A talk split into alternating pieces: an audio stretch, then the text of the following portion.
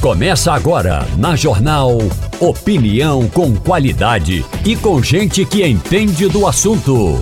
Com Igor Maciel, Romualdo de Souza e os jornalistas do Jornal do Comércio, deixando você bem informado. Passando a Limpo. E começa agora o Passando a Limpo. Muito bom dia a todos. Bom dia para você que nos ouve agora no rádio, de casa, do carro, do trabalho. Muito obrigado pela sua audiência. Obrigado a você que nos, a, nos escuta, nos assiste também pela internet, no aplicativo, no site da Rádio Jornal. Muito, muito obrigado a você pela audiência. E obrigado a você também que não está ouvindo agora. É isso mesmo, porque você pode escutar também o Passando a Limpo depois que ele acaba, lá nas plataformas de podcast. As principais plataformas de podcast você acompanha durante todo o dia depois que o programa acaba, o Passando a Limpo. Muito obrigado. Eu quero dar as boas-vindas aqui a Terezinha Nunes, faz parte da nossa bancada hoje. Terezinha, muito bom dia. Bom dia, Igor. Bom dia, Castilho. Bom dia, Romualdo, demais companheiros da Rádio Jornal ouvintes. Romualdo de Souza, bom dia. Bom dia, bom dia para você, bom dia também ao nosso ouvinte e bom dia para quem está disposto a discutir com seriedade a segurança pública no Brasil. Tem muita coisa inquietante acontecendo. Vamos precisar, precisamos realmente. Fernando Castilho, muito bom dia. Bom dia, Igor. Bom dia, Terezinha. Bom dia, Romualdo. Bom dia, ouvintes. E Natália Ribeiro, muito bom dia também. Bom dia, Igor. Bom dia para todos os colegas, para a audiência. Ô, Natália, por que, é que a Natália está aqui? Natália não vai participar do Passando a Limpo hoje, o programa todo não. Ela vai só no início aqui para a gente lembrar que 11 horas debate com a governadora Raquel Lira, não é isso? Isso, Igor. A gente recebe num momento, então, muito importante um balanço do primeiro ano de gestão, um olhar para o futuro, programas de governo em áreas em que também precisamos avançar. Eu digo precisamos enquanto população e, claro, em políticas públicas. Vou ter a honra de receber hoje no debate tanto a governadora Raquel Lira quanto você, Igor Maciel, colega também Fernando Castilho, para que possamos abordar dentro do horário do debate, das 11 ao meio-dia, aquele horário que o ouvinte já conhece, consolidado, hoje num outro espaço. Não estaremos aqui nesse estúdio. É, não estaremos é. aqui, né? Quem estiver assistindo vai ver, vai ver que tá a gente diferente. em outro lugar. Estaremos exatamente. ao vivo, é claro, lá do estúdio Graça Araújo, do Graça Araújo, perdão, é, do auditório Graça Araújo, que logo na entradinha do Sistema Jornal do Comércio, recebendo esse momento importante para discutir Pernambuco. Auditório Graça Araújo, direto na Rádio Jornal, acompanhando também pela internet. Você pode ver com imagens, você pode ouvir o som da rádio no seu radinho e também na internet, em todas as plataformas que você. Onde, a plataforma que você quiser, você acompanha. 11 horas, Natália Ribeiro, comandando o programa. Eu e Castilho estaremos participando também e a governadora Raquel Lira nesse debate, nesse balanço do ano, esse primeiro ano de governo. A audiência sempre com mais do que convidada, né, Igor? Deixa eu só um spoilerzinho aqui do dia, alguns temas que a gente vai Diga. abordar. Relação com o legislativo executivo, educação, saúde e outros temas Segurança. como violência. Uhum. Bom, temas que estão no nosso dia a dia, mas sob um olhar de quem está na função, está no cargo para pensá-los e encontrar soluções. 11 horas. Valeu, Natália. Até já. Até já. Gente, vamos. Castilho, tá, tá preparado para a entrevista, para o debate? A gente sempre tem umas perguntas, né? Sempre tem muito tempo. Tem perguntas, né? Conversa com o governador, pergunta o que não falta. tá bom. Romualdo de Souza, precisa discutir segurança no Brasil, né, Romualdo? Inclusive, esse vai ser o tema do do momento em que o atual ministro da Segurança Pública, da Justiça e Segurança Pública, Flávio Dino, vai ser sabatinado na Comissão de Constituição e Justiça. Porque o que ocorre é o seguinte: o Congresso Nacional tem lá uma Comissão de Segurança Pública no Senado, uma Comissão de Segurança Pública na Câmara, mas esse debate não ocorre. O que ocorre são debates é, que a gente costuma dizer assim histriônicos, debates que levam a uma briga. Como ontem teve um debate com o ministro dos Direitos Humanos e acabou encerrada a conversa porque o tom da conversa subiu além do esperado. Portanto, não se falou de segurança pública, não se falou de direitos humanos. O ministro Flávio Dino, que tem fugido dos debates, alegando falta de segurança pública dentro da Câmara dos Deputados, a gente tem visto que o assunto é importante mas a segurança pública não está sendo debatida por quem deve ser debatido o tema. É, a gente é um, um, tema que precisa ser discutido e que está na pauta. A gente tem o ministro da Justiça e Segurança Pública, que agora é. é, é eu, a gente estava falando de Portugal, daqui a pouquinho, inclusive, hoje tem Portugal. Hoje tem Antônio Martins falando direto de Lisboa com a gente aqui, é, como toda quarta-feira. Mas a gente fala de Portugal que o, o ministro, o primeiro-ministro lá, está demissionário, né? Ele está demissionário, vai cuidando das coisas, mas ali não está e o, o Flávio Dino está demissionário. Ele está praticamente buscando voto para ser ministro do STF. Ele é ministro da Justiça e da Segurança Pública. Tem toda uma discussão aí, faz operação, faz tudo. É importante fazer operação, mas é muito importante também você lidar com a inteligência, você lidar com a. A, a segurança pública não está bem no Brasil. Eu diria que a segurança pública não tem um foco. É, não tem é, foco. Depois de 11 meses, tá se você perguntar o que é que fez, você, operação. É, você fez um pacote de operações na Polícia Federal, algumas muito bem sucedidas, é, o, o, foram reequipados, né? É, alguns equipamentos. É, a impressão a, é que não tem um plano, né? A impressão é que não tem um modo operando. Você vai lá e vai fazendo, vai chegando e vai fazendo. É aquela história. Qual é o foco? Não tem. Terezinha. Realmente, ontem o ministro, inclusive, que está demissionário, apareceu na, na televisão para mostrar que tinha havido uma, uma, operação da Polícia Federal muito importante de apreensão de armas, como se quisesse dizer, olha, eu fiz alguma coisa. Porque realmente ele não fez foi nada. E hoje e ontem ele pegou a carona para colocar o pé na segurança pública, mas a gente sabe que ele vai para o STF e Lula, assim, deu, deu uma, uma promoção ao ministro, porque é uma pessoa importante da equipe de, do PT, mas a gente sabe que na segurança pública ele não correspondeu. Não tinha plano, não tinha objetivo, é, ficou aparecendo muito na tele, na, nas redes sociais, fazendo é, vídeo. Foi isso que ele fez. É, e longe da gente aqui dizer que é errado fazer a operação, tá, gente? Tem que fazer, tem que fazer a operação, tem que aprender arma, tem que prender bandido. Tem que fazer isso sim. Agora, o que a gente está reclamando aqui, que Romualdo reclama, o que Terezinha, Castilho, que eu reclamo aqui, é falta de um plano. Não tem um plano de segurança, não tem um, um planejamento, não tem. A impressão que passa pode até ter, mas a impressão que passa é que não tem um plano. É um negócio feito assim, ó, tivemos informação, vamos fazer uma operação ali. Quem faz isso é delegacia de polícia, a polícia na, na, na delegacia faz isso, e aí uh, faz operação e tenta dar esses golpes no crime. Você dá um golpe no crime realmente, para você acabar ali, você desestruturar o crime. Ministério da Justiça tem que planejar, Ministério da Segurança Pública tem que planejar, tem que ter projeto. E projeto a gente não viu, até agora pelo menos.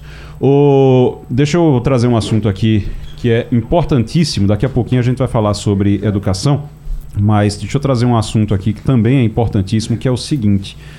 O Nicolás Maduro, Romualdo, ordenou a liberação de licenças a empresas petrolíferas em área disputada com a Guiana.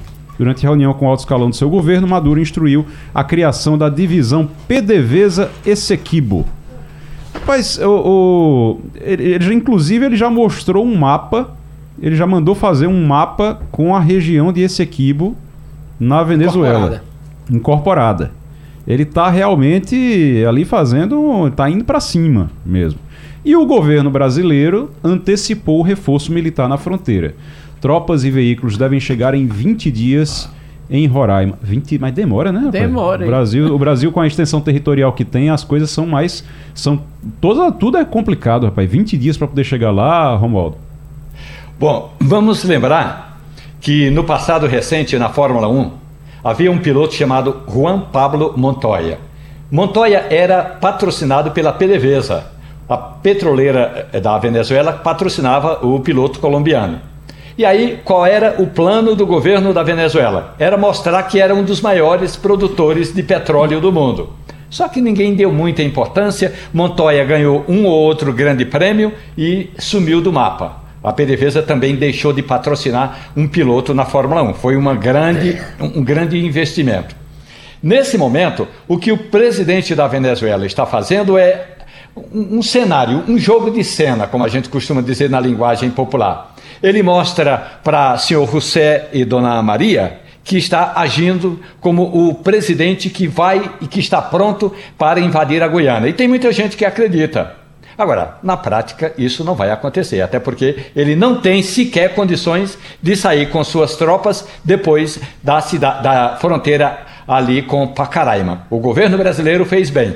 O Ministério da Defesa está correto. Não vai deixar passar nenhum venezuelano, eh, venezuelano com destino à Guiana, porque o Brasil não quer se envolver nesse conflito. Mas o Brasil vai. Aí, aí é onde está a situação. O Brasil não vai se envolver no conflito, não vai deixar passar por aqui. Mas o Brasil vai deixar o Nicolás Maduro fazer o que quiser por ali?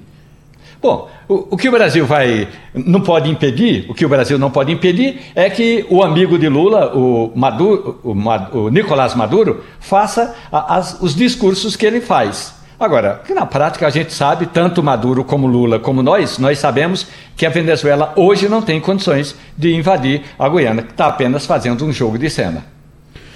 E aí, Carcílio? Novo, talvez, desse noticiário absurdo, né? crônica de um absurdo, eu acho que Gabriel Garcia Marques não escreveria um personagem tão interessante como o Nicolás Maduro, é o fato dele querer fazer a exploração no oceano, né? Na, na, na parte da Guiana da Equatorial, da margem equatorial. Aí a pergunta é: ele vai mandar uma plataforma de exploração, é, de extração de petróleo naquela região dali? Porque a Guiana já tem, são vários atores franceses, britânicos, americanos estão retirando petróleo da margem equatorial. Aí quando chegar, e a pergunta é: a PDVSA tem equipamento para fazer isso? A gente sabe que a PDVSA hoje produz 20% do que é capaz de produzir a Venezuela, porque simplesmente não tem peça de reposição. Porque o embargo econômico dele é muito grande. Então, é confirmando aquele que o Romualdo diz. Parece que é mais um jogo de cena para os seus eleitores, aliás, os seus admiradores dentro do país, é, acreditar que possa fazer. Realmente é uma coisa que é, é tão absurda que a gente fica. Não tem outra. É, para usar uma palavra cruel, mas é verdadeira, é risível. Rapaz, eu, ô Terezinha, eu tava lembrando agora de uma coisa. Ah, a Venezuela tem umas coisas. A, a, a, terra do Gabo, do Gabriel Garcia Marques, é o, a Colômbia, mas a Venezuela é muito mais Gabriel Garcia Marques, assim, com realismo fantástico do Gabriel Garcia Marques, do que o do escritor Gabriel Garcia Marques, do que a, a, a Colômbia, em alguns pontos. Porque a, a Venezuela tem, é, já teve presidente que era presidente para uns, mas não era para outros, porque tinha gente que reconhecia, tinha gente que não reconhecia, então ele era presidente, ele era meio presidente. Você tem Maduro, que é meio ditador, para alguns. Alguns acham que é. Alguns dizem que é ditador e outros dizem que não. Você tem um, um mapa da Venezuela que Maduro acredita que aquele é o mapa e, e diz que aquele é o mapa, mas o, o resto do mundo não reconhece. Assim, a Venezuela é, meio, é um negócio meio maluco, né? É um negócio meio doido. É coisa, é coisa realmente terceiro mundo, coisa de ditadores, né? Porque a gente sabe que a vocação ditatorial é enorme lá. E tem, tivemos o Chaves, agora o Maduro. Só que o Chaves ainda tinha um conhecimento internacional, ainda era respeitado. Maduro não é respeitado por ninguém. Daí porque está virando uma galhofa todo esse esse rapapé que ele está fazendo em torno da Guiana. E o pior é o Brasil ter que se envolver nisso. De repente. Gastar dinheiro. Exatamente, a gente precisando de dinheiro para coisas básicas e botar o, próprias ali para poder impedir um conflito. Então, realmente é lamentável. O Lula já devia ter resolvido isso. Há muito tempo que devia ter conversado com Maduro para ele não entrar nessa, nessa guerra insana. Então, eu acho que realmente está faltando não só dele, mas de todos os líderes da América Latina não é uma preocupação para resolver as questões antes que fiquem difíceis, até porque não dá para gastar dinheiro com brincadeira. É verdade. Já aqui no estúdio com a gente, Mirela Araújo, a colunista do, da coluna de educação do Jornal do Comércio, a coluna Enem e Educação, né, Mirela? Isso. Bom dia. Bom dia, Igor. Bom dia, ouvintes da Rádio Jornal, Castilho, Terezinha. É sempre um prazer participar aqui com vocês. Vamos falar sobre o resultado do PISA, o PISA 2022. É, o Brasil está, eu estou vendo uma, um, um, texto seu, inclusive, o Brasil está entre os 20 piores países em matemática, Isso. atrás até de Colômbia e Cazaquistão.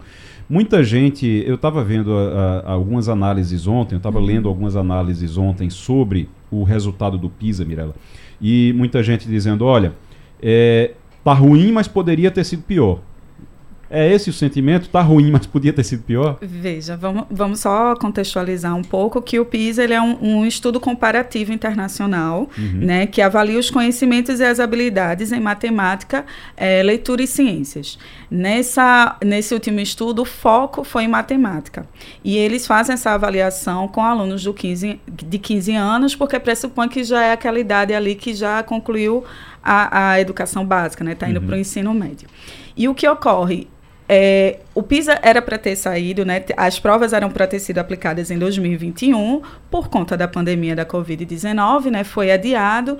Então, assim, os especialistas eles avaliam que já era esperado um impacto com relação à pandemia. Acontece que era esperado, mas assim, não, é, é, a avaliação é, negativa não se dá só por conta da pandemia, visto que, por exemplo, o Brasil ele está é, nessa colocação é, entre os piores desde 2018. Sim. Então ali ele se manteve, né, estável, digamos assim, ele se manteve ali estável com relação ao PISA 2022, mas já não era um cenário bom, né? Então tanto que ontem o Ministério da Educação e o INEP, que é responsável pela por essa operacionalização aqui no Brasil, eles fizeram uma coletiva de divulgação desses resultados. O ministro Camilo Santana reconheceu que no Brasil o grande desafio de fato é a matemática, porque em leitura a gente teve uma pontuação um pouco melhor, em ciências também, mas em matemática realmente teve esse cenário. Então, é essa colocação. A gente tem um impacto esperado da pandemia, mas a gente não pode responsabilizar nessa né, avaliação só por conta desse cenário, né? Uhum. Existem outros fatores. Ele, o estudo ele evidenciou, por exemplo, a desigualdade social, né, de, desses alunos.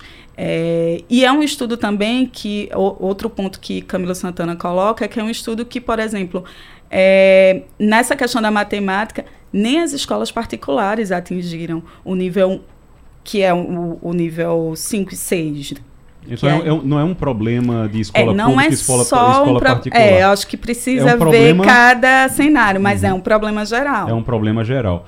Ô, aqui você vem e tem que responder pergunta da nossa bancada. Terezinha Nunes. Mirela, eu vi realmente esse resultado e a gente sabe que isso vem. Essa bola vem sendo cantada há muito tempo mesmo no Brasil. Eu, eu acho que, particularmente em relação a matemática, não tem professor de matemática. Tem que se reconhecer isso. Não existe professor de matemática. Os cursos de matemática nas universidades não tem aluno. Alguma coisa está acontecendo para esse problema se dar. Por quê? Se não se preocupa com a formação de professor de matemática, como é que os alunos vão aprender matemática? Agora, se, se ninguém. Se assim, você não tem uma quantidade de, de pessoas realmente querendo ser professor de matemática, fazer o curso para ensinar matemática, e aí você, será que isso não tem a ver já com a formação desde a infância? E aí é, é a pergunta que, que eu acho que tem que se fazer em relação a isso. Para poder ter professor, para poder ter gente que se interessa por uhum. matemática, tem que ter professor de matemática. Para ter professor de matemática, tem que, ter, tem que ter gente que se interessa por matemática, matemática desde, desde criança, desde de, de, o que é está sendo feito para isso? Quando teve, né, ontem a, a coletiva, os próprios representantes do, da Organização para a Cooperação e Desenvolvimento Econômico, que é quem faz isso, né, a nível global, faz essa avaliação a nível global, eles também destacaram essa questão da formação dos professores, de você poder proporcionar, né, uma oferta melhor da qualidade, mas você valorizar esses profissionais. Exatamente. Então existe no Brasil hoje uma questão de você é, é, valorizar em relação aos salários, as condições mesmo de trabalho na escola. Isso é uma luta muito antiga, né? Do, a, uhum. a, gente vem batendo muito nessa tecla com relação, porque não é só oferecer a formação, mas você dá condições. Esse professor ele precisa ser valorizado em termos salariais, né? Em ter essa condição, esse preparo para estimular mesmo. É, estudos recentes, inclusive, vêm alertando que há um desestímulo muito grande de quem quer fazer licenciatura. E aí, puxando o gancho dessa questão da formação, ontem o ministro Camilo Santana aproveitou respondendo né, a uhum. questionamentos da imprensa. Ele falou sobre a, a formação, que o MEC ele está junto com o Conselho Nacional de Educação, eles estão em discussão para falar sobre essa reformulação é, da formação curricular para a licenciatura. É, recentemente também o Ministério da Educação anunciou uma suspensão de 90 dias de cursos em 17 áreas. Uhum. É, cursos da modalidade EAD. Então, já se sabe que hoje o posicionamento do Ministério é que os cursos é, de modalidade à distância, eles não sejam 100% à distância. A, o percentual da, da, da, presença né, vai ser discutido ainda, mas já há uma preocupação em regulamentar esses cursos à distância. Paralelo a isso, tem essa, essa questão do ensino à distância é, para licenciatura em específico. Então, assim, de fato, precisa ter um plano né, precisa, e, e, isso compactuado, não só pelo Ministério, mas eu acho que estados e municípios, uhum. né, de valorização desse profissional. Mirela Araújo, colunista da, de Educação do Jornal do Comércio, aqui conversando com a gente sobre o resultado do PISA 2022. O Brasil não foi bem, mas, como a gente estava dizendo, poderia ter sido pior, mas não foi bem, foi muito ruim. Foi muito ruim e poderia ter sido pior. É, ficando aí em 65 lugar, né? 65 lugar. Mas essa, essa, essa estabilidade dá um horizonte, né? 53 em leitura e 61 em ciências. Atrás de, de Chile, Uruguai, México, Costa Rica. Tá vendo aí, Castilho? Pois é, agora tem uma solução que eu acho que talvez a gente possa começar a pensar em breve, que é o seguinte. É, o Porto Digital fez uma, uma análise muito criteriosa sobre a questão de profissionais de TI. Qual foi a solução dela? Comprar gente para fazer curso de TI. Então veio, nasceu o projeto embarque, comprar, comprar, comprar, que eu digo é o seguinte, hum. comprar e formar mesmo, que é o seguinte. Ah. Eu chamo comprar é o seguinte, porque que é o embarque digital faz? A prefeitura gasta 25 mil reais para formar técnicos em TI. Por quê? Hum. Porque em TI tem mercado. Então, um curso de TI. Diga comprar, não, diga financiar. Financiar. Financiar, financiar né? Gasta 25 mil para financiar um, um técnico uhum. de, de, de, TI. É, porque é o seguinte: a questão de. Chegou-se à conclusão que não vai ter engenheiro de software, não vai ter a quantidade de gente que precisa isso. É porque eu, eu, eu realmente eu acho engraçado que todo mundo agora quer ser engenheiro de software, pois todo bem, mundo quer ser, fato, quer ser de, da área de TI, mas não gosta de matemática. É, assim, mas veja bem, tem que ter tá matemática. Indo, quem está indo para fazer curso de TI são os alunos que gostam de matemática. É, então, é é eu acho que talvez o caminho seja o seguinte: talvez a gente tenha que entrar num programa semelhante ao embarque digital para dizer o seguinte: olha tem curso aqui pago para você fazer isso. E a partir daí você ter comprometimento. O projeto do embarque digital é formar em média 3 mil alunos em 4 anos. 3 mil engenheiros. Porque chegou-se à conclusão que é o seguinte: primeiro, as universidades federais e as universidades particulares não vão entregar tanta gente como precisa. E a questão do técnico também, os técnicos estão entregando, mas vai faltar gente. Então, se você não financiar a formação, aí a prefeitura está entrando nisso, é um projeto interessante. Talvez seja o caso do Estado entrar nessa história e dizer, olha, vamos financiar a formação de professores específicos de matemática já com ingresso na rede pública. Isso é muito importante para resolver não, não o vai. agora, mas precisa fomentar para o futuro. É isso Como aí. é que, Mirella, o, o, que é que o governo na, na, o governo falou alguma coisa sobre educação básica? Porque tem que ter educação básica é. para poder nos próximos PISA esse número melhorar. Exato. O, a questão da leitura a gente foi um pouco melhor, né? Mas por exemplo, é, o ministro ele, ele cita isso como como fato para o aluno ele saber fazer as operações básicas, porque a gente precisa entender o nível. Por que está entre os piores? Porque o aluno ele não consegue fazer operações básicas de matemática, né? Aquilo considerado o mínimo. Então ele disse, mas para isso a gente precisa investir em ações da primeira infância, porque tem esse pacto. A gente precisa investir é, em alfabetização na idade certa né? Não é só o cálculo. O aluno ele precisa saber ler, escrever, precisa saber interpretar ali o problema. Então, uhum. é um conjunto de ações que o governo é, informou que, tá, que tem como prioridade, né? o MEC informou que tem como prioridade, e aí passa também pela permanência desse estudante no ensino médio, porque são alunos de 15 anos, então eles, em, em tese, como é a nível global, eles estão ali é, no o que é o primeiro ano aqui no Brasil. Então, são alunos que estão ingressando no, no ensino médio e que não têm essa, essa, esse mínimo esperado. Então, o governo ontem, é, o ministro né, da Educação falou ontem que tá, a prioridade do governo é essa, investir na alfabetização na idade certa, né, o Compromisso Nacional de Alfabetização, na formação desse, inicial e continuada desses professores, para estimular esse aumento, de fato, é, de, de, profissionais e a permanência desse aluno na, no ensino médio. Tanto que o governo vai estar aí né, com, com é, o Congresso é, avaliando essa questão da bolsa permanência né, desses uhum. estudantes. Que é para manter eles no Isso. ensino médio. Quanto mais tempo ficar, mais vai recebendo essa Isso. bolsa permanência. E aí está essa discussão dinheiro. que provavelmente pode ficar pro, pro, a partir do ano que vem, né? Porque a gente uhum. tem aí outras pautas também é, urgentes no Congresso, pode ser que não tenha tempo hábil de votar, mas a expectativa é de que pudesse votar esse ano para ser aplicada a partir do ano que vem. Romualdo, Bolsa Permanência passa rapidinho? Não, o problema principal não é a Bolsa Permanência, esse é apenas uma ajuda. Uhum. Lembre-se que qual foi a primeira atitude do ministro da Educação, Camilo Santana? Suspender a execução de um programa importante que chamava-se Novo Ensino Médio. Então, essa ideologização da educação no Brasil é que prejudica. Cada governo quer chegar aqui com o seu programa pronto, e aí ninguém quer tocar o programa que está dando certo ou que pode vir a dar certo, porque ainda não foi experimentado. Sobre a Bolsa, passa porque há uma certa é, um, um, acordo de lideranças para que essa bolsa seja o mais rápido possível aprovado. Agora, também é importante, e aí o PISA não fez essa avaliação, a maioria dos estudantes que está em curso superior, a maioria dos estudantes, e esse é um levantamento que as escolas particulares têm, a maioria está ali é para pegar um diploma de curso superior e fazer um concurso público. Então a maioria não está preocupada com a categoria profissional ou com o curso que eles estão fazendo. A a maioria quer fazer concurso público para curso superior. Mirela, obrigado. Mirela Araújo, colunista de, de, economia, de, educação. de educação do Jornal do Comércio, de Economia, aquele que está ali, é, é Fernando Castilho. Muito obrigado, obrigado pela participação aqui. Volto sempre ao Passando a Limpo. E eu queria agradecer e convidar né, os ouvintes a acompanharem. A gente está fazendo conversa com especialistas, está sempre atualizando tudo que acontece na área da educação. É só acessar a coluna de educação do JC.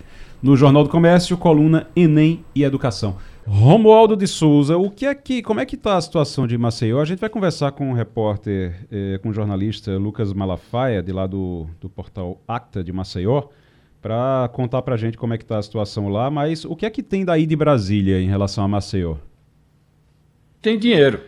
Tem dinheiro? Tem dinheiro. A expectativa de que, em vez de ir à posse do presidente Javier Milei da Argentina, Lula e sua comitiva visite Maceió no fim de semana, tem dinheiro. Ontem o governo liberou recursos, inclusive do Ministério da Pesca, eh, que é recurso para os, eh, os os pescadores artesanais, esse, é, esse é o mote. Pescadores artesanais que estão sem poder fazer a pesca ali na região da Lagoa, e então vai ter recursos para quem é, precisa se deslocar de uma região para outra, ou para quem não está conseguindo fazer a pesca nesse momento. O, o problema todo é: chega aqui o prefeito, e aí o, o, o João Caldas ele, ele apresenta um cenário, mas logo depois vem o governador e apresenta um outro cenário. É como se a prefeitura e o governo do estado não estivessem falando do mesmo cenário.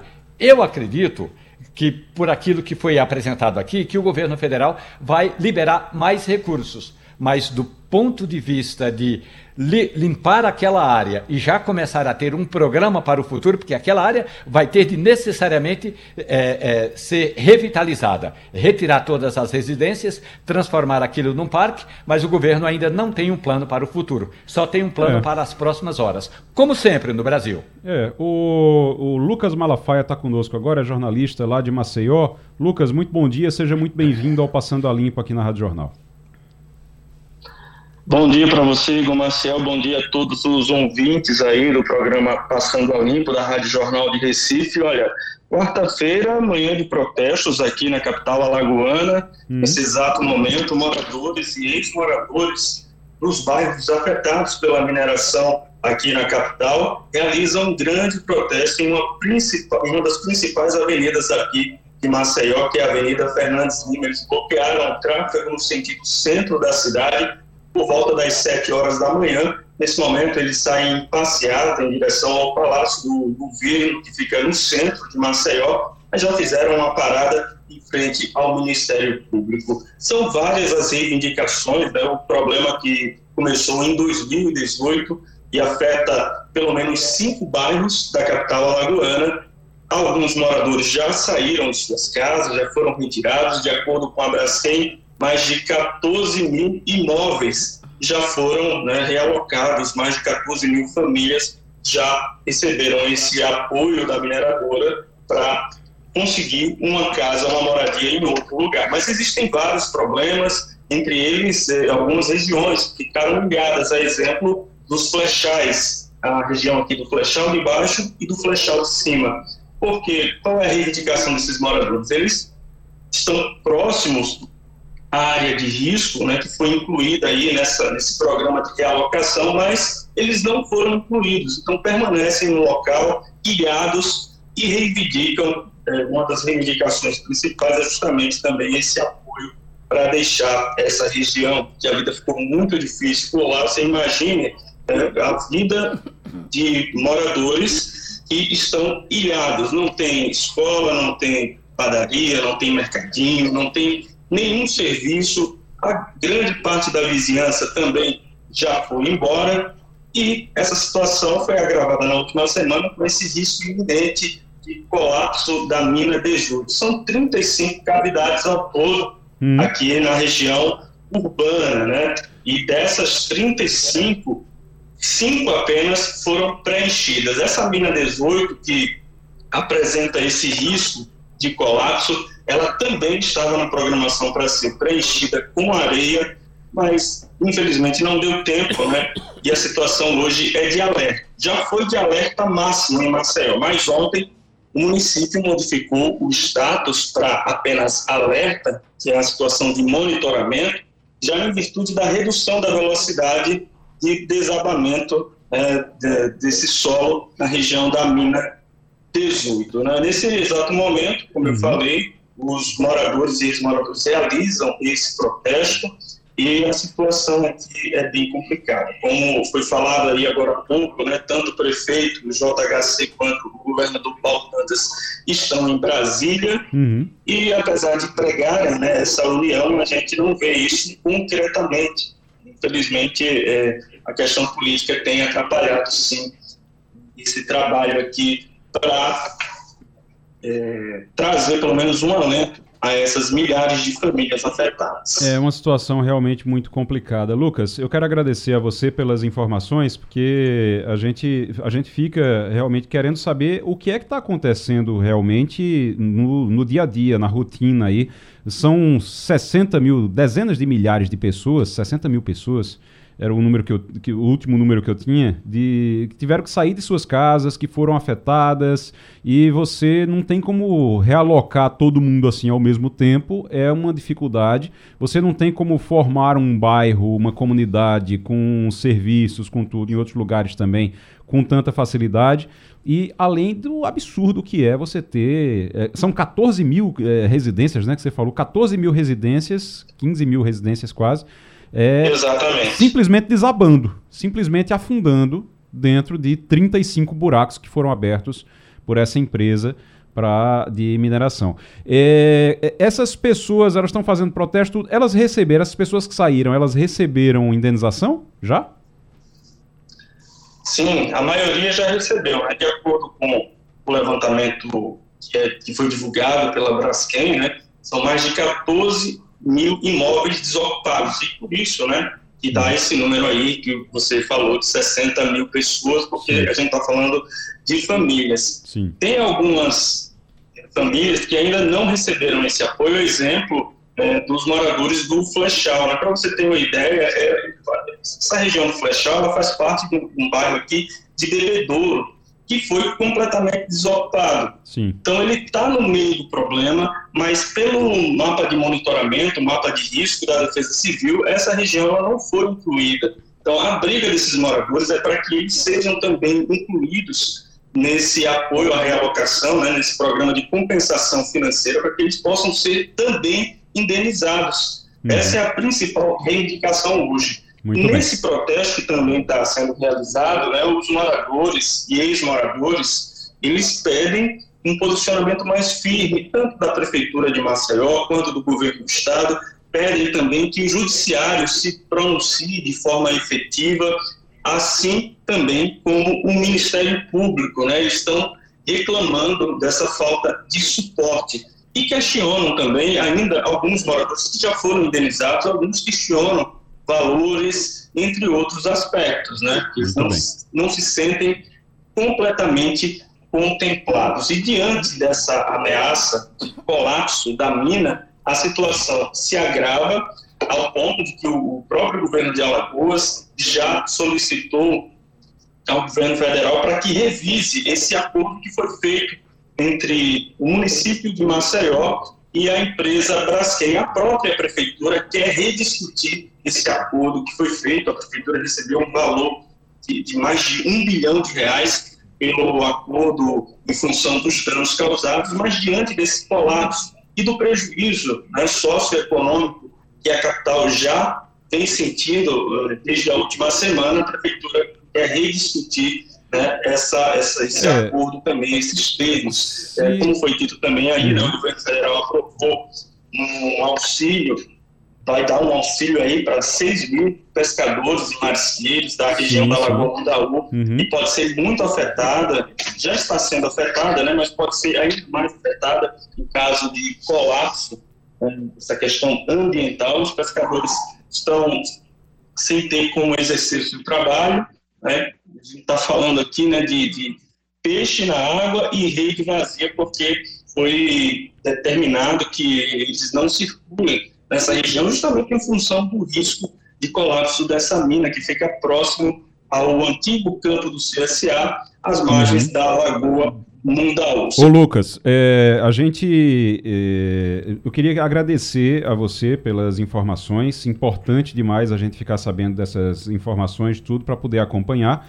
É, completamente, é, é justíssimo, acho que é justíssimo, inclusive, a, que o, o, a prefeitura e os órgãos públicos recebam, façam um novo acordo com a empresa, porque o acordo era um com um tamanho de problema. Se o problema aumentou, precisa refazer o acordo. Se o problema não era daquele tamanho, o problema era muito maior, 35 minas. Vocês eles só fecharam seis, só conseguiram é, preencher seis, é, cinco, cinco. Cinco, na verdade. Só conseguiram preencher cinco. Então, agora precisa refazer esse acordo e precisa realmente resolver a vida dessa, dessas pessoas. Não é fácil resolver a vida de 60 mil pessoas ao mesmo tempo. A gente vai continuar acompanhando. Lucas, muito obrigado.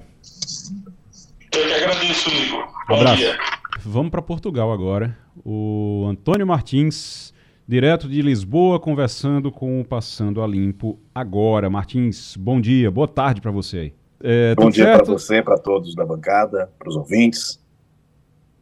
Tudo tranquilo, né? O, o, tem novos desdobramentos da, que, é da crise política em Portugal. Tem a história do, do presidente ter admitido um e-mail do filho sobre as gêmeas brasileiras que receberam o remédio mais caro do mundo. Tem uma crise lá, gente, só para trazer um contexto aqui para as pessoas. É, o primeiro-ministro está demissionário, né? Ele ainda está, mas está demissionário por causa de um. De, mas aí é outro assunto o nome dele foi envolvido pelo Ministério Público de lá numa, numa fraude, uma coisa, depois descobriram que não era ele, que era outro ministro, mas aí ele já tinha pedido demissão, aquela confusão toda. Mas o, o presidente, lá é um sistema parlamentarista em Portugal, e o presidente também está envolvido em outro problema, que aí é o, o problema de gêmeas brasileiras que teriam recebido o remédio mais caro do mundo por lá e teria tido a interferência da família do presidente. Teve um e-mail do filho do presidente que foi confirmado, Martins? Pois é, Igor. É, na segunda-feira, o presidente convocou uma coletiva e disse que, de fato, ele recebeu um e-mail do filho dele em 2019 perguntando é, se aquele caso das gêmeas, eram gêmeas que precisavam desse remédio para atrofia muscular espinhal, duas gêmeas é, que nasceram no Brasil, que foram naturalizadas portuguesas por conta da mãe, que é portuguesa, que é filha de português na realidade, mas aí conseguiu a, a, a cidadania. Uma semana antes do, do, do, diagnóstico, de acordo com o advogado delas, eles, elas conseguiram essa cidadania, mas foi num tempo recorde, coisa de 14 dias, que é muito rápido, e estiveram aqui e fizeram esse tratamento, receberam essas doses no valor de total de 4 milhões de euros, cerca de 20 milhões de reais, é, o presidente disse que recebeu essa consulta do, do filho e que encaminhou isso para a Casa Civil, né? ele queria saber como é que estava o processo dessas, dessa, dessas duas crianças aqui no, em Portugal. Era uma consulta, segundo o presidente, mandou para a Casa Civil. A Casa Civil respondeu ao presidente e ao, ao filho do presidente em que pé estava a situação e, segundo o presidente, ficou por aí. Presidente entregou todo esse material para o Ministério Público. O problema é que, há algum tempo atrás, quando essa história surgiu mais ou menos um mês por aí, o presidente dizia que não tinha falado com ninguém sobre isso, não sabia desse caso, não sabia de nada. E agora aparece a confirmação de que, por ele mesmo, de que houve esse contato do filho dele. Esse caso veio à tona numa, numa matéria especial, uma TV aqui em Portugal, que entrevistou a mãe das gêmeas, que hoje estão com 5 anos de idade, e ela disse que é, conseguiu esse essa tratamento mesmo com a negativa dos neuropediatras do hospital, ela disse conseguiu, porque houve uhum. pistolão. E falou que conheceu a nora do presidente. Uhum. Nuno Marcelo, Nuno Rebelo de Souza, que é o filho do presidente Marcelo Rebelo de Souza, mora no Brasil há alguns anos, é presidente da Câmara é, de Comércio, de, é, Portuguesa de Comércio, em São Paulo.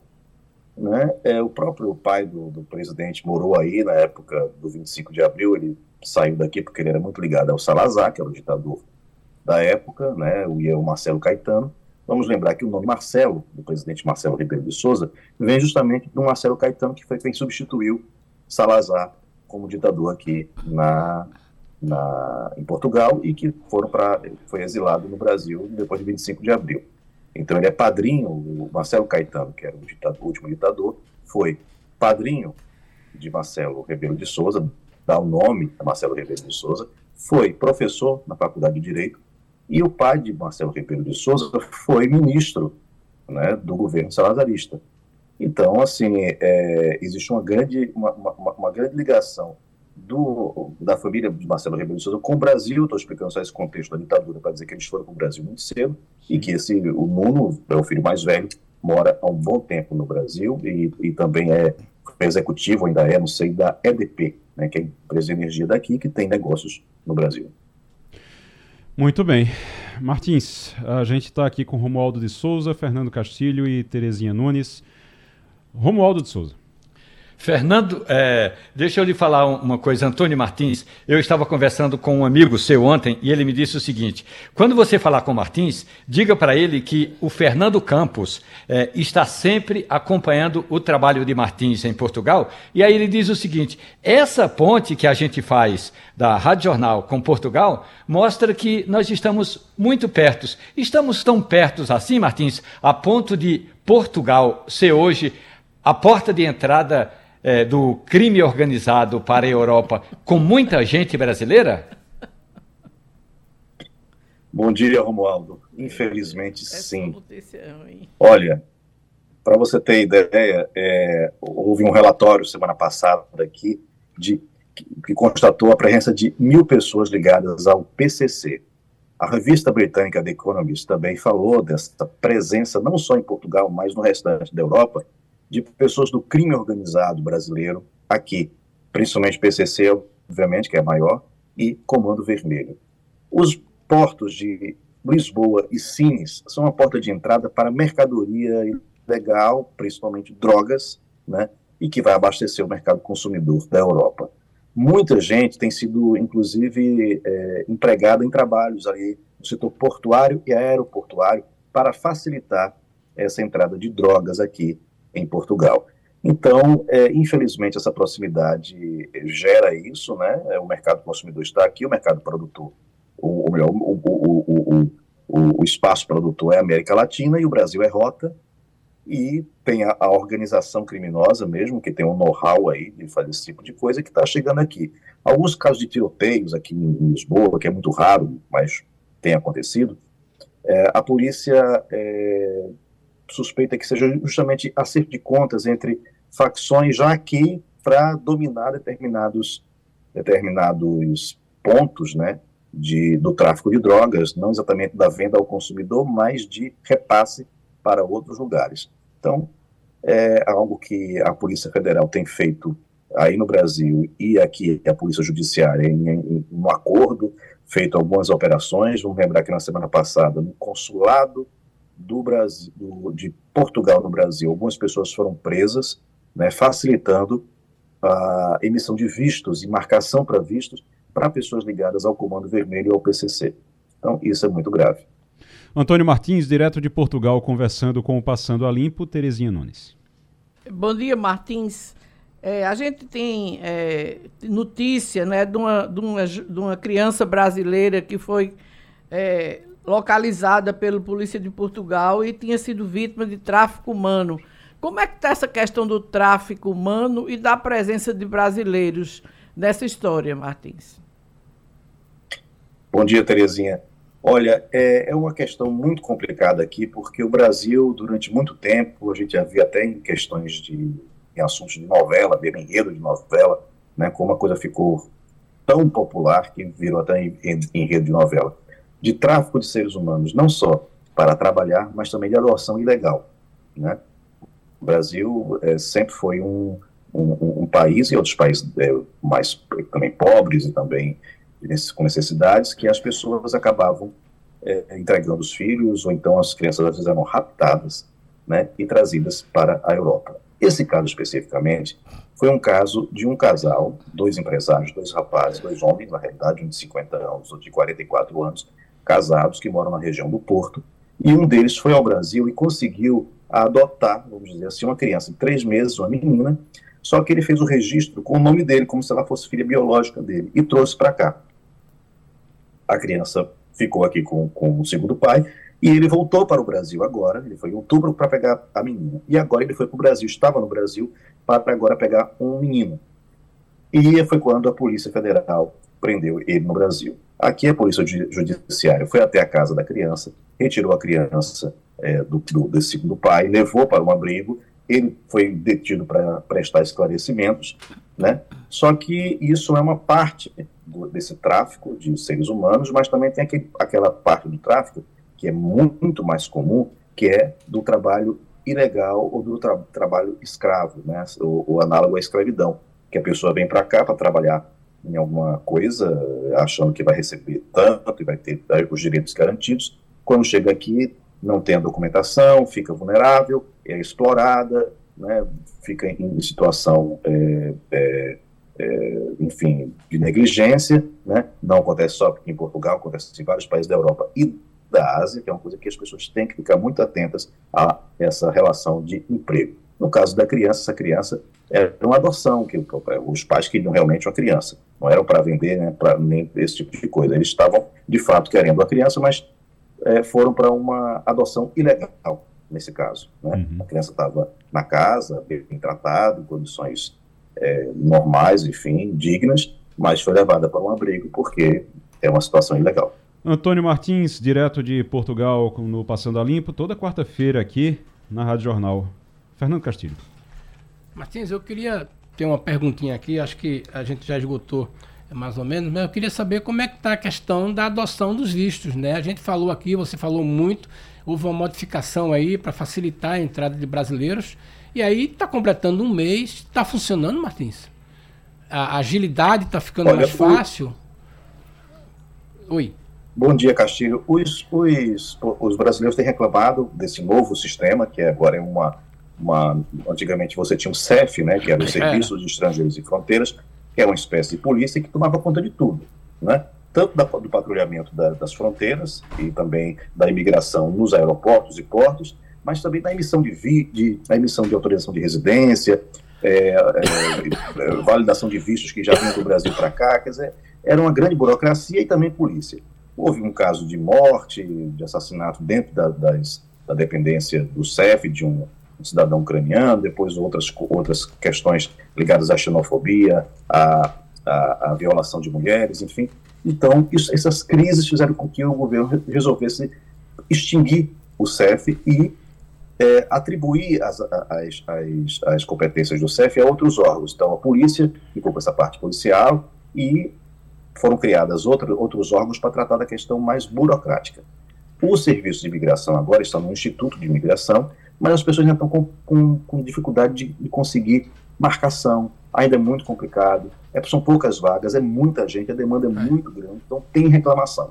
O que o governo fez recentemente, com aquele visto que era para cidadãos de país de língua portuguesa, que era um visto né, que nem permitia que a pessoa saísse aqui, na realidade, de Portugal para a Europa, só podia voltar para o seu país de origem, mas não para, para, outros, ir para outros países da Europa.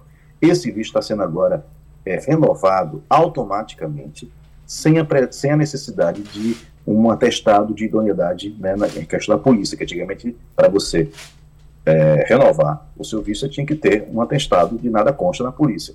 Então, o governo agora, para tentar agilizar esse processo, porque a demanda é muito grande, pelo menos para esses vistos, está renovando sem necessidade de um atestado da polícia.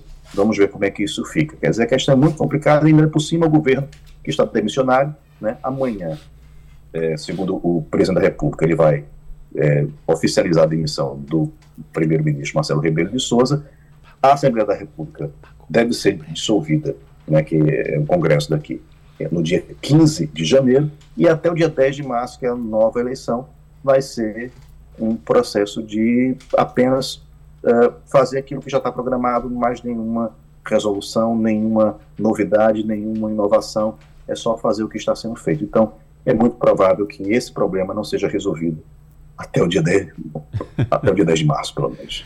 Conexão Portugal com Antônio Martins, aqui na Rádio Jornal, no Passando a Limpo, toda quarta-feira. Martins, obrigado.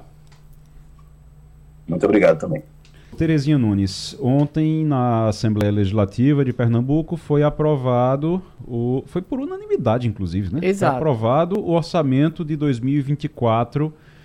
É, tem dinheiro para gastar em 2024? A, a Raquel Olha, Lira vai ter dinheiro para gastar? Pelo visto, sim. Porque o próprio orçamento de 2023, é, já, que foi previsto 43 bilhões, já está em 51,7 ou seja, cresceu muito mais do que estava previsto. É possível que chegue até a 53 até o final do ano. Uhum. Então já vai sobrar dinheiro desse ano para o próximo. Além de tudo, a governadora tem os 3,4 bilhões que conseguiu de empréstimo. Tem muita coisa que o, o, governo Lula prometeu a ela fazer em Pernambuco, de forma que as perspectivas para ela são muito boas do ponto de vista financeiro e do ponto de vista social altamente promissoras. É um pacote social realmente para marcar o governo de Raquel. Se ela conseguir fazer tudo que ela se propõe, ela vai realmente se recuperar na opinião pública. Agora, deixa eu entender uma coisa. Foi aprovado o orçamento. Já passou na Comissão de Justiça, já passaram daqueles, daquele pacote de 30 projetos, de 33 projetos, 30 já passaram. Já passaram na Comissão de Justiça ontem. Na Comissão de Justiça. Isso aí vai ser aprovado fácil. Então, Sim, facilmente. Nesses 30 que já passaram, está o Mães de Pernambuco, que tá. vai dar 300 reais às mães. As mães carentes. 100, 100 mil mães vão receber. Hum, então. Serão as mesmas 300 mães reais todo mês. que recebem, por exemplo, Bolsa Família. Ah. Então, essas mães vão ficar recebendo quase um salário mínimo, ou até mais porque o Bolsa Família, ele, ele paga de acordo com o número de, de filhos. Uhum. Então, essas mães do Bolsa Família também vão receber o Bolsa Família de, de Raquel. Uhum. Então, é o Mães de Pernambuco. Então, isso vai fazer com que essas mães vão, tenham, vão ter, aliás, um salário mínimo quase, ou, ou, ou ou mais do que isso para é, cuidar reais, das famílias. 300 reais a mais é um reforço. É bom explicar também, que deve ter muita gente dizendo, ah, mas isso aí a gente já recebia, aquele 13 terceiro do Bolsa Família que o governo paga. Não é o 13 terceiro, tá, gente? Vai Não receber todo mês. Vai receber Exato. todo mês. 300 reais a mais todo mês para essas mães é, que são carentes, que, que dependem desse do Bolsa Família. É praticamente, eu acho que quem recebe Bolsa Família, a, as mães que recebem Sim. Bolsa Família, o cadastro receber, é o, né? é o, o cadastro é o mesmo. É, né? é o cadúnico, é o então, mesmo cadastro. Então, muito bom. Agora, dos projetos, tem um projeto que não foi, não passou ainda, porque a oposição pediu para dar uma olhadinha melhor, que é o do ICMS. São três, né, na verdade. Tem o do ICMS, tem, tem o, do ICMS, bônus livro. Tem, é, o bônus livro Uhum. Mas eu conversei ontem com os deputados é, da oposição e não há problema com esses projetos. Uhum. Eles apenas pediram para se informar melhor. Por exemplo, é, a questão do ICMS, eles receberam praticamente anteontem né, a relação dos municípios. Então não deu tempo a ver alguns problemas que eles acham que estão havendo. Uhum. Mas é, a perspectiva é de que todos três sejam aprovados na próxima semana. Então, na próxima semana passa e os 33 vão ser aprovados. Sim, sim, sim. Vão ser aprovados todos esse ano. Muito bem, então vai dar tudo certo. O, e ano que vem vai ser um ano realmente que Raquel vai ter muita coisa para, vai ter muita obra, vai ter muita coisa para. Pelo menos ela está anunciando que está. Foi um ano de preparação. É, de Foi um ano, é. de, um ano de preparação. Hoje, inclusive, deixa eu dizer que a gente às 11 horas estaremos eu e Castilho junto com a Natália Ribeiro numa, numa entrevista com a governadora Raquel Lira, entrevista que é um balanço, é tradicional isso, a gente sempre faz aqui um balanço de todo o sistema Jornal do Comércio, Jornal do Comércio, Rádio Jornal, TV Jornal, todo mundo participa e aí é, é, todo mundo participa com perguntas, com sugestões e a gente vai fazer essa entrevista agora de balanço de final de ano com a governadora, saber como é que foi esse ano de preparação e como é que vai ser o próximo, que aí vai ser de mais execução. É isso que a gente está esperando, pelo Verdade. menos. É. Mais execução. E vamos. É, vai ser às 11 horas hoje, durante o debate. Mas a gente vai ter outra entrevista falando sobre combustível, mas antes de chamar o intervalo, eu quero só perguntar a Romualdo uma coisa. Romualdo, o Lula resolveu, ele vai para a posse do Javier Milei na Argentina ou não? Eu recorro aqui uma frase ao importante professor Sérgio Buarque. Lula deveria arengar menos e fazer política de Estado. O presidente do Brasil resolveu que não vai à posse de Javier Milei, não vai mandar o seu vice-presidente, que é Geraldo Alckmin, e vai o chanceler, porque aí a gente sabe como é que é. Vai ter uma representação brasileira, mas o Lula continua apequenando o cargo que ocupa. Deixa eu dar um destaque aqui só para um artigo do general Rego Barros, general Otávio Rego Barros, que ele escreve no Correio Brasiliense sobre a Venezuela e a Guiana. E todo mundo está tratando, claro, como bravata. Diz, ó, é, o Maduro não, não vai em frente, com, não vai entrar numa guerra, isso aí é bravata. Mas ele tá. O, o, o questionamento que o general Rego Barros faz é muito importante, é para a gente ficar pensando, viu? E quando não for bravata? E quando não for bravata? E aí, durante o, o, o no texto, ele fala, inclusive, sobre as estradas, os acessos, a gente viu agora, o Brasil está mandando blindado para a fronteira. 20 dias para chegar lá, meu amigo. 20 dias para chegar lá. Então, tem que começar a pensar nisso. E quando não for bravata? E a informação que a gente tem, a informação que para 2024 vem um aumento de 32 centavos por litro no preço do óleo diesel. E a gente convidou aqui, e eu quero agradecer aqui pela participação, o Alfredo Pinheiro, que é presidente do Sim de Combustíveis em Pernambuco. Alfredo, presidente, muito bom dia. Bom dia, eh, Igor, e a todos que nos escutam. O presidente, para a gente entender, esse aumento vai ser na bomba, esse aumento vai ser é o aumento para a distribuidora e isso no óleo diesel. Vale para a gasolina também? Para como é que como é que funciona para a gasolina isso? Veja, esse aumento ele nos preocupa bastante porque é um, um aumento significativo, né? Uhum. E o que é que acontece? É a volta ao retorno é, do Piscofis que foi é, desonerado lá atrás e ele volta, a primeira parcela já foi esse ano e a segunda parcela para o final do ano. E toda vez que tem aumento de óleo diesel, a gente tem uma preocupação maior porque isso impacta diretamente na na inflação, porque mexe com tudo que é de transportes que, é, que a gente faz para as, as nossas prateleiras, 70% é de transporte rodoviário. Isso. Então nos preocupa. O que hoje está sendo é, benéfico para a gente é que a defasagem em relação ao mercado internacional do óleo diesel está de 50, 54 centavos a paridade, né, a PPI. Então, se ela viesse hoje, ainda tinha espaço para ter uma, uma baixa aí de 18 centavos. Entendi.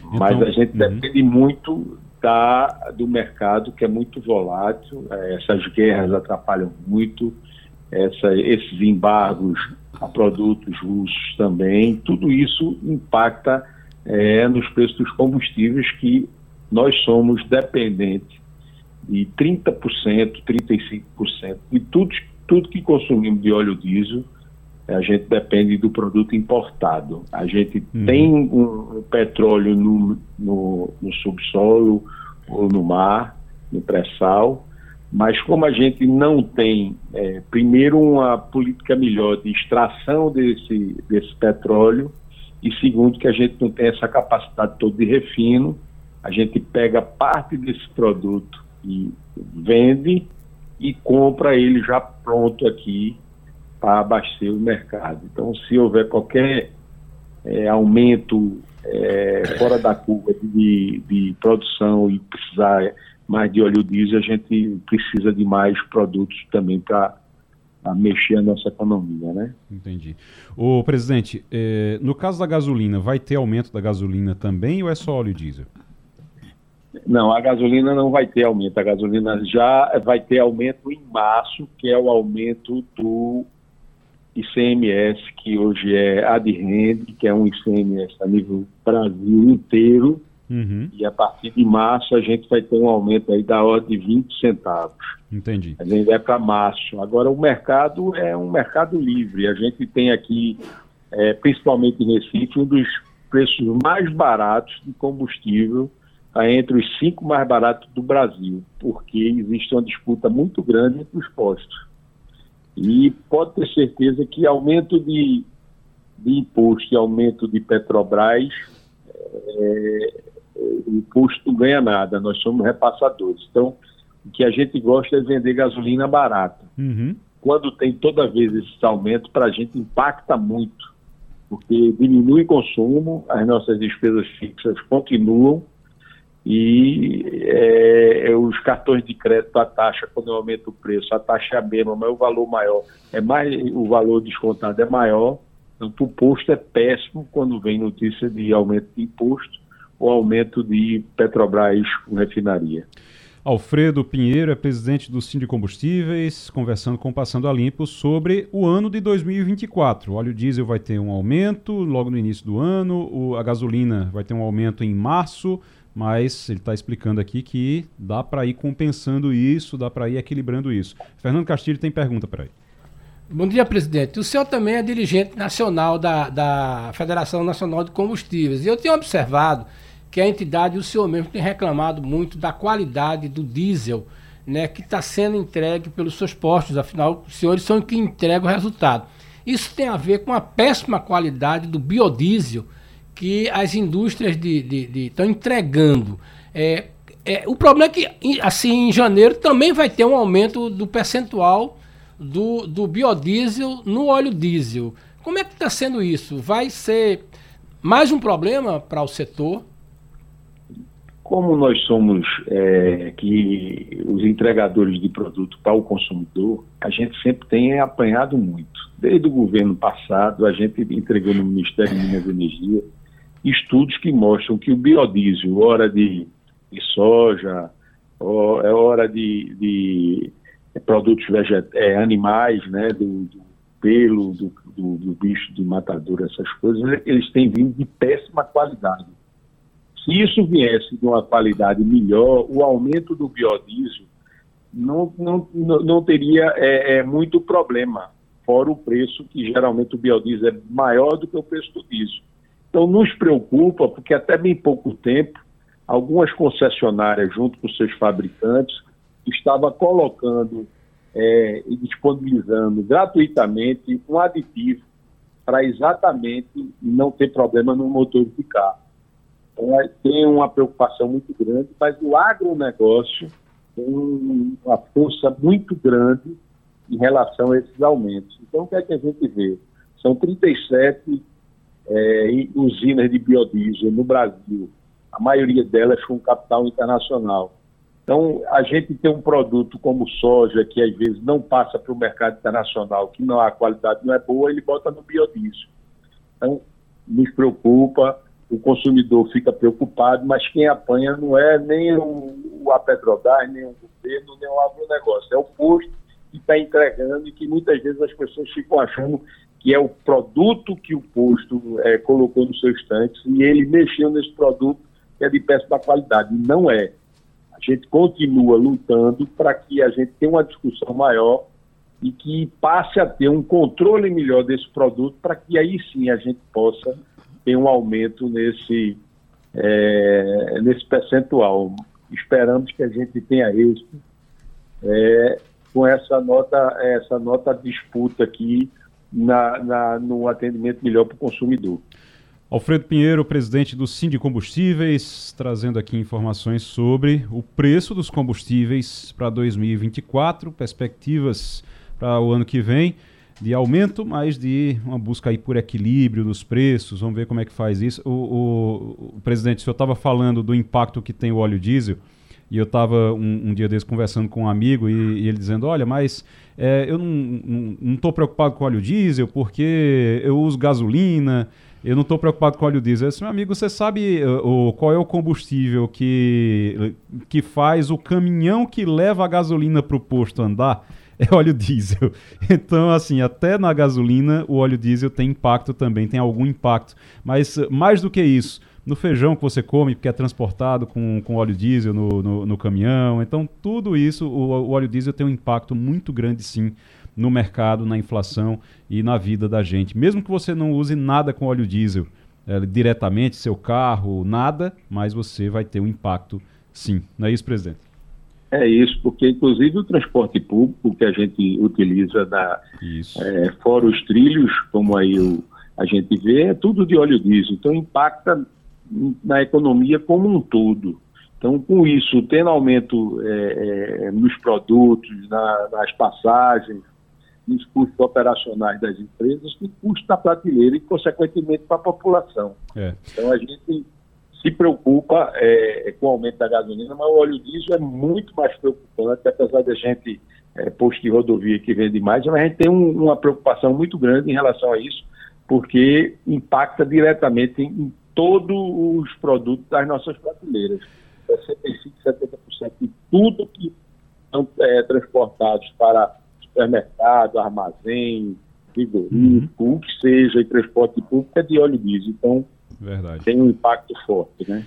Presidente, muito obrigado. Alfredo Pinheiro é presidente do de Combustíveis, conversou com a gente aqui na Rádio Jornal. Muito obrigado, presidente. Muito obrigado, estamos à disposição. Bom, se não se a gente não se falar mais, bom ano novo e que 2024 venha com melhores notícias. Muito bem. Obrigado. O, o, o Romualdo. Opa. Essa semana tá tendo. Aqui vai ser feriado sexta-feira. Até o trânsito já tá um pouquinho melhor, rapaz. Só porque vai ser feriado na sexta. Eu já percebi. Hoje é quarta, eu já percebi o trânsito melhor hoje. Parece que você bota um feriado na sexta-feira, parece que o povo já relaxa, assim, já começa a, a ficar tran mais tranquilo. Mas aí em Brasília não tem feriado sexta-feira e como é que tá a movimentação no Congresso? Pois é, tem uma movimentação no Rio de Janeiro, porque vai ter o encontro do Mercosul, Brasil, Sim. Argentina. Uruguai e Paraguai, além dos convidados, inclusive a Colômbia, que já teve o nome aprovado, ou seja, agora já está perto da Colômbia também fazer parte desse conglomerado eh, de acordos bilaterais. Eu acho que é importante destacar também que aqui em Brasília há uma expectativa de que o presidente do Senado, que também é presidente do Congresso, ele convoque reuniões para quinta-feira pela manhã. Essas reuniões serão para votar vetos e é para derrubar pelo menos um veto de Lula que é o veto que trata da desoneração da folha de pagamento. São dois vetos importantes. Eu não sei se vai ter tempo para votar os dois, mas um com certeza vai ser analisado, que é o veto que o presidente Lula deu a um projeto aprovado pelo Congresso Nacional e que prorrogou a desoneração da folha de pagamento. O governo não quer nem ouvir falar em redução de tributos. Terezinha, a gente vai ter votação essa semana ainda na Alep? Não, o, só semana que vem. Não, agora. não tem nenhum projeto importante para ser votado essa semana, além da, do orçamento que foi votado ontem. Esse, esses projetos de Raquel que ficaram para a próxima semana ainda vão passar, se tem que ser aprovado na Comissão de Justiça na terça-feira, esses três que nós falamos aqui, uhum. de forma que considerando que normalmente uma sexta-feira não é dia de plenário na Assembleia, então não vai ter muita mudança esse ano, essa semana na casa.